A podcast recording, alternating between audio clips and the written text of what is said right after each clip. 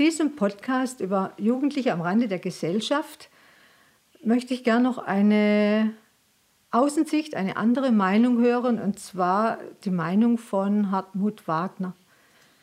Stellst du dich bitte kurz vor, Hartmut? Also, mein Name ist Hartmut Wagner. Ich bin, äh, ich fange mal von hinten an und gehe nach vorne. Ich war sehr lange Geschäftsführer im Stadtjugendring in Pforzheim und habe deswegen halt mit Jugendlichen relativ viel zu tun gehabt oder auch mit Kindern. Und ähm, habe mein ganzes Leben lang ähm, also immer mit Jugendlichen, und zwar mit randständigen Jugendlichen, gewaltbereiten Jugendlichen gearbeitet, sowohl in den Wohngemeinschaften wie auch in der Drogenarbeit sehr lange in Berlin, 20 Jahre in Berlin und jetzt auch wieder 20 Jahre in Pforzheim. Und daraus, wenn man das zusammenzählt, weiß man, ich bin inzwischen im Ruhestand. Was brauchen denn Kinder, die vielleicht als Kinder oder als Jugendliche am Rande stehen und Probleme haben, sich zu integrieren oder Mitglieder der Gesellschaft zu werden oder ihren Platz zu finden, wo sie sich wohlfühlen? Also äh, vielleicht mal einfach zur Begrifflichkeit äh, am Rande stehen, das finde ich, äh, das kenne ich von früher, war ja auch immer, äh, es ist ein, ein beliebter Begriff. Ich finde ihn immer gefährlich, weil wenn ich am Rand stehe, ist hinter mir der Abgrund und vor mir ein Weg. Und äh, so idealtypisch ist es ja heutzutage eigentlich nicht mehr. Es, also wenn, ich würde eher außerhalb sagen in dem Fall, weil ähm, es ist durchaus ähm, halt die Frage, wie kann ich Kinder und Jugendliche in die Gemeinschaft, in die Gesellschaft integrieren. Und ich würde es sogar in in sehr kleinem Rahmen sehen. Wie kann ich sie in eine Familie äh, integrieren oder wie kann ich sie in eine Stadtgesellschaft integrieren?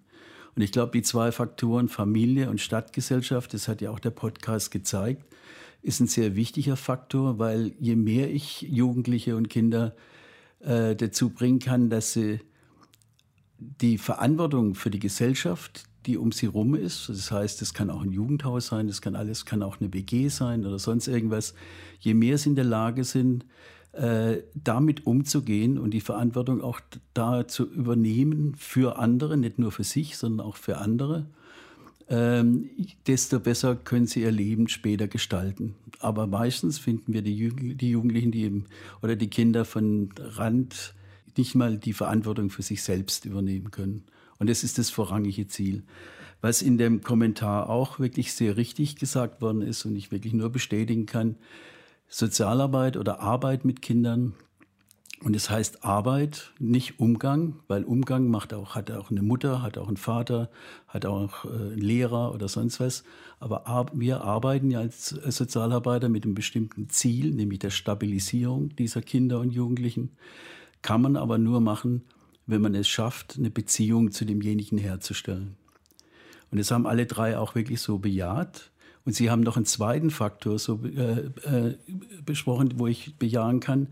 Es gelingt nur, wenn ich über diese Beziehung der Jugendlichen es schaffe, sie in Gemeinschaften zu integrieren. Gemeinschaften sind dann sehr unterschiedlich, am besten natürlich in die ganze, in die ganze Stadtgesellschaft, oder vielleicht auch in noch größeren Rahmen, aber natürlich erstmal in eine in, ein, in, in, eine relativ gute Beziehung zum Beispiel zu den Eltern, falls es die gibt, oder Geschwistern. Und wer halt in der heutigen Zeit auch eine sehr, sehr große Rolle spielt, ist das sogenannte Peer Group, das heißt der Freundeskreis. Ähm, ich denke, das ist auch ein ganz großer Stabilisator inzwischen geworden. Und das sind die drei Faktoren, die wir wirklich brauchen. Wir brauchen einmal äh, eben halt Rahmenbedingungen, wo Jugendliche sich überhaupt entwickeln können. Und wir brauchen äh, Menschen, die Beziehungen zu den Jugendlichen herstellen und sie stabilisieren. Und wir brauchen die Möglichkeit, dass sie wirklich sich in diese Richtung weiterentwickeln können. Das sind die drei Faktoren, die wichtig sind.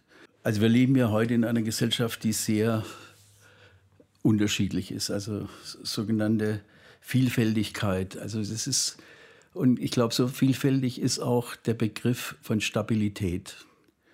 Äh, das Ziel muss immer sein, eine relativ stabile Beziehung aufzubauen, um dem Jugendlichen einen stabilen Weg in seinem Leben zu ermöglichen.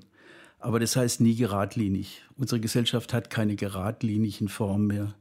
Was heute richtig ist, kann morgen schon falsch sein.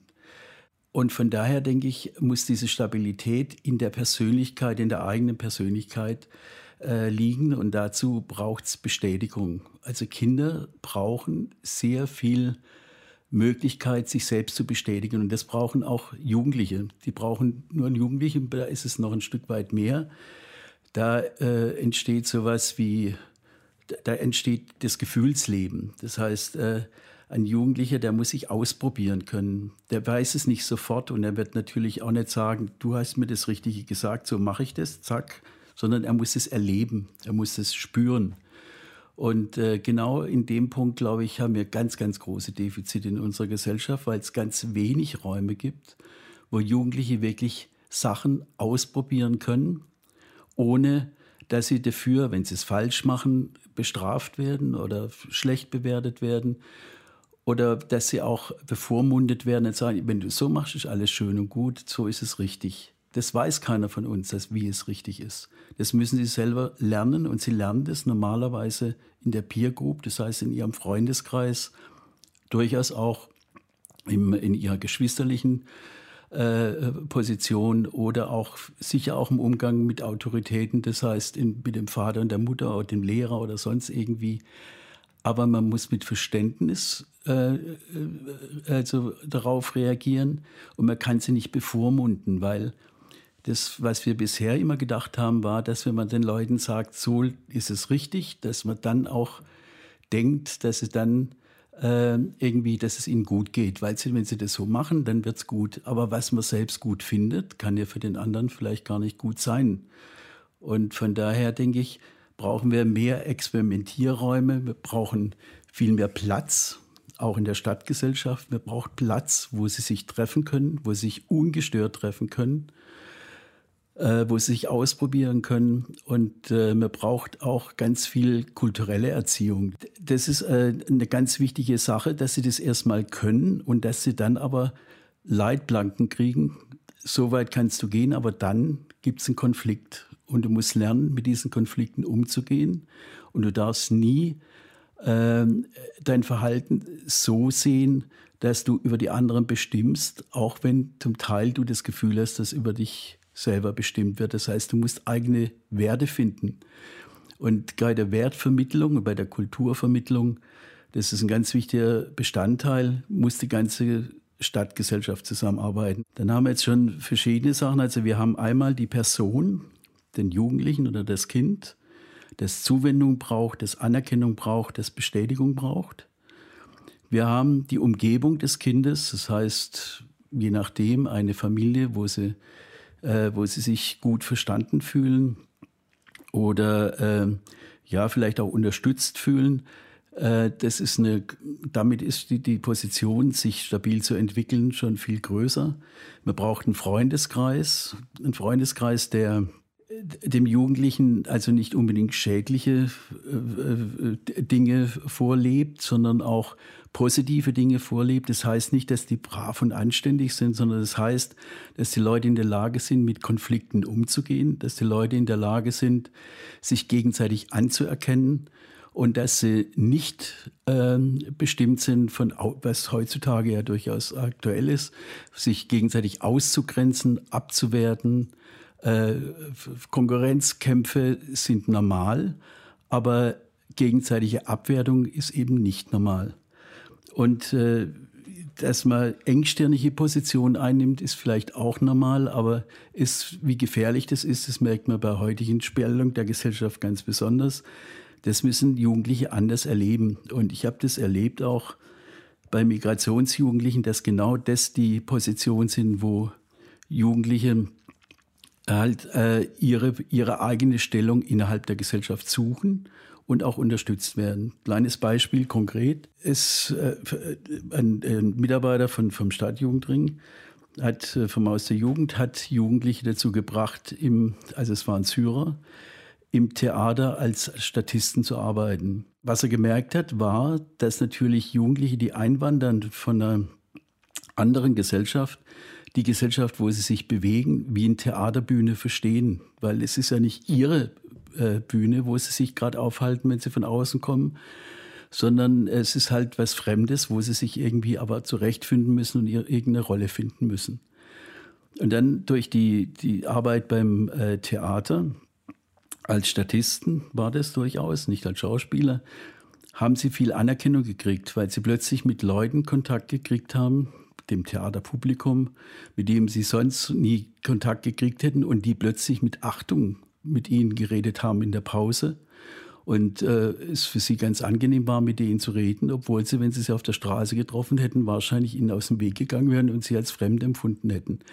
Also solche Begegnungsstätten oder, oder Funktionen, das ist ein ganz wichtiger Punkt, um Leute, die am Rande stehen, in die Mitte zu holen. Aber wichtig ist einfach, dass man äh, irgendwie, wenn man die Empathie hat und die Ausbildung als Sozialarbeiter hat, dann die Fähigkeit hat, die Leute vom Rande in die Mitte zu holen, indem man ihnen ganz vorsichtig sie in der Hand nimmt und sagt, hier ist ein Weg, ein Weg.